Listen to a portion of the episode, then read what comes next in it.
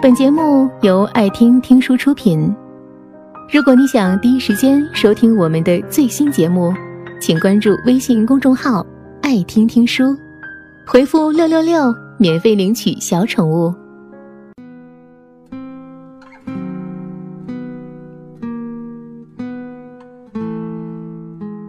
我只是喜欢安逸，难道就该死吗？问出这个问题的，是我的一位朋友。这位朋友是个很简单的人，简单到他成长至今二三十年的履历，不用一千字就讲得明白。一九八零年出生在一个中国地图上连一个小点点都算不上的三四十线的小城市，在不知名的城市上非重点小学、初中，直至读完高中。留在省内读了一所二本院校的普通专业，毕业之后就回家，或者好一点儿就留在省城，找了一份普通工作，养活自己之余，还存了一点救济钱。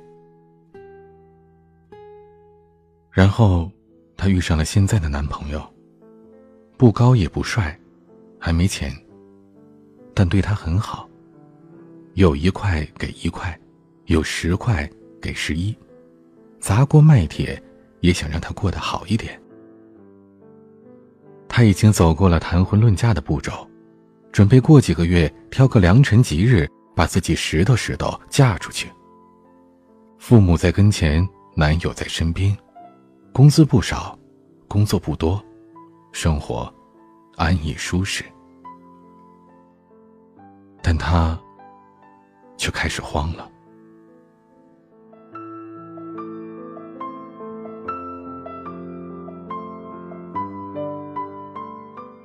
年前参加朋友聚会的时候，发现以前那些大学同学都在大城市里打拼，只看朋友圈都感觉生活非常精彩的样子。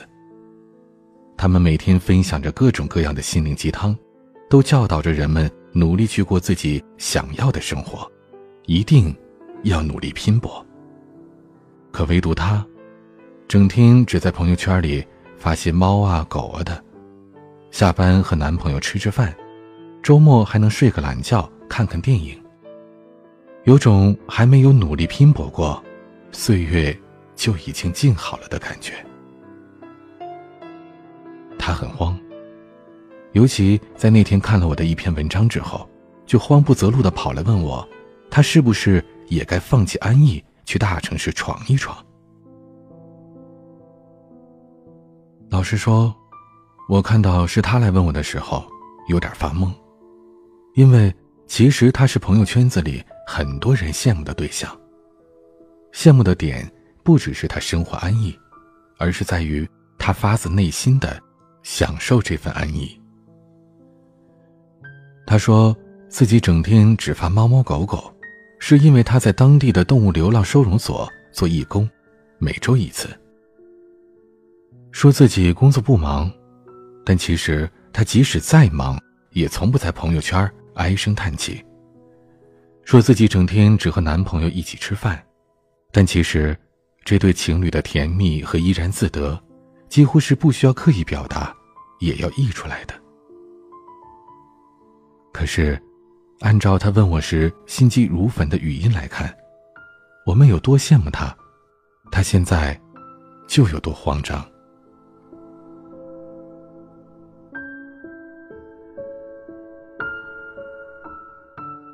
思考了一下，问他：“发自内心的说，你现在对自己的生活满意吗？”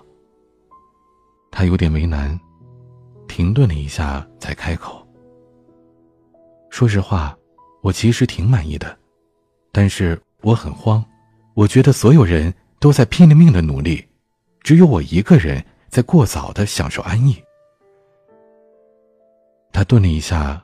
继续说，就好像现在的社会，不拼命努力是一种罪过，享受安逸的人都该死的感觉。说完，他想了想，又补了一句：“你前几天的文章里都说，不要在二十岁的时候过八十岁的生活。你也是一直提倡拼搏的吧？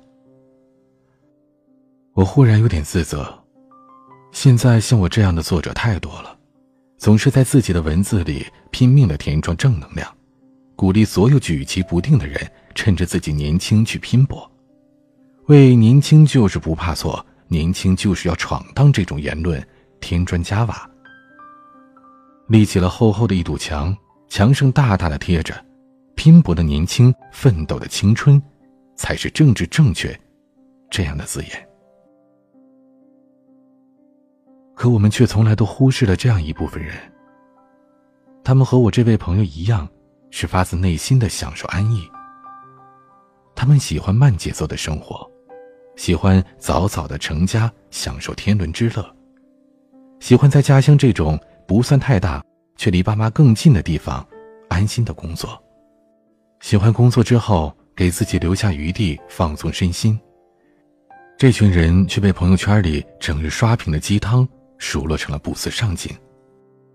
他们开始怀疑自己的选择是否正确，是否没有过上年轻人该有的生活。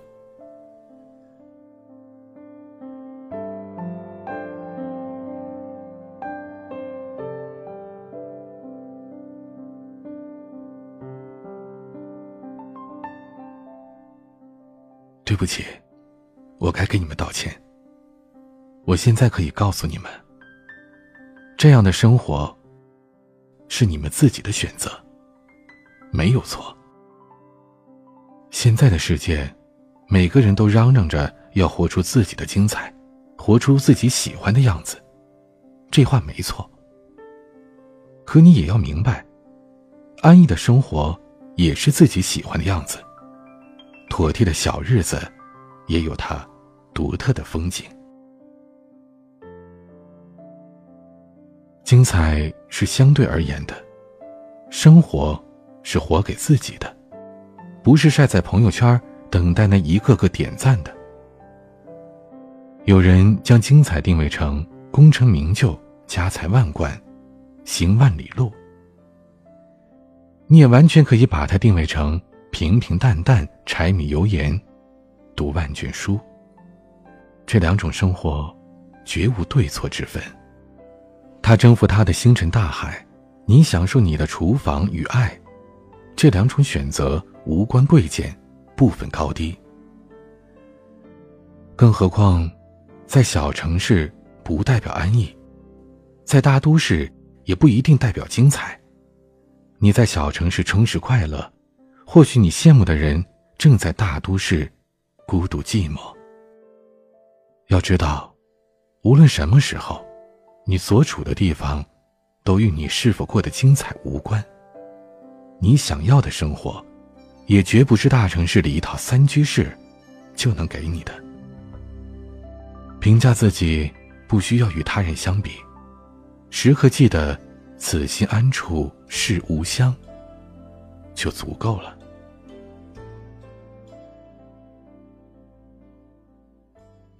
知道我最后告诉这位朋友什么吗？只要你享受现在的生活，就请继续肆意的活着。没有人能要求你必须闯荡江湖。我们也始终捍卫你享受安逸的权利。尽管开心的活着吧，管别人做什么。本节目到此就结束了，感谢各位的收听和陪伴。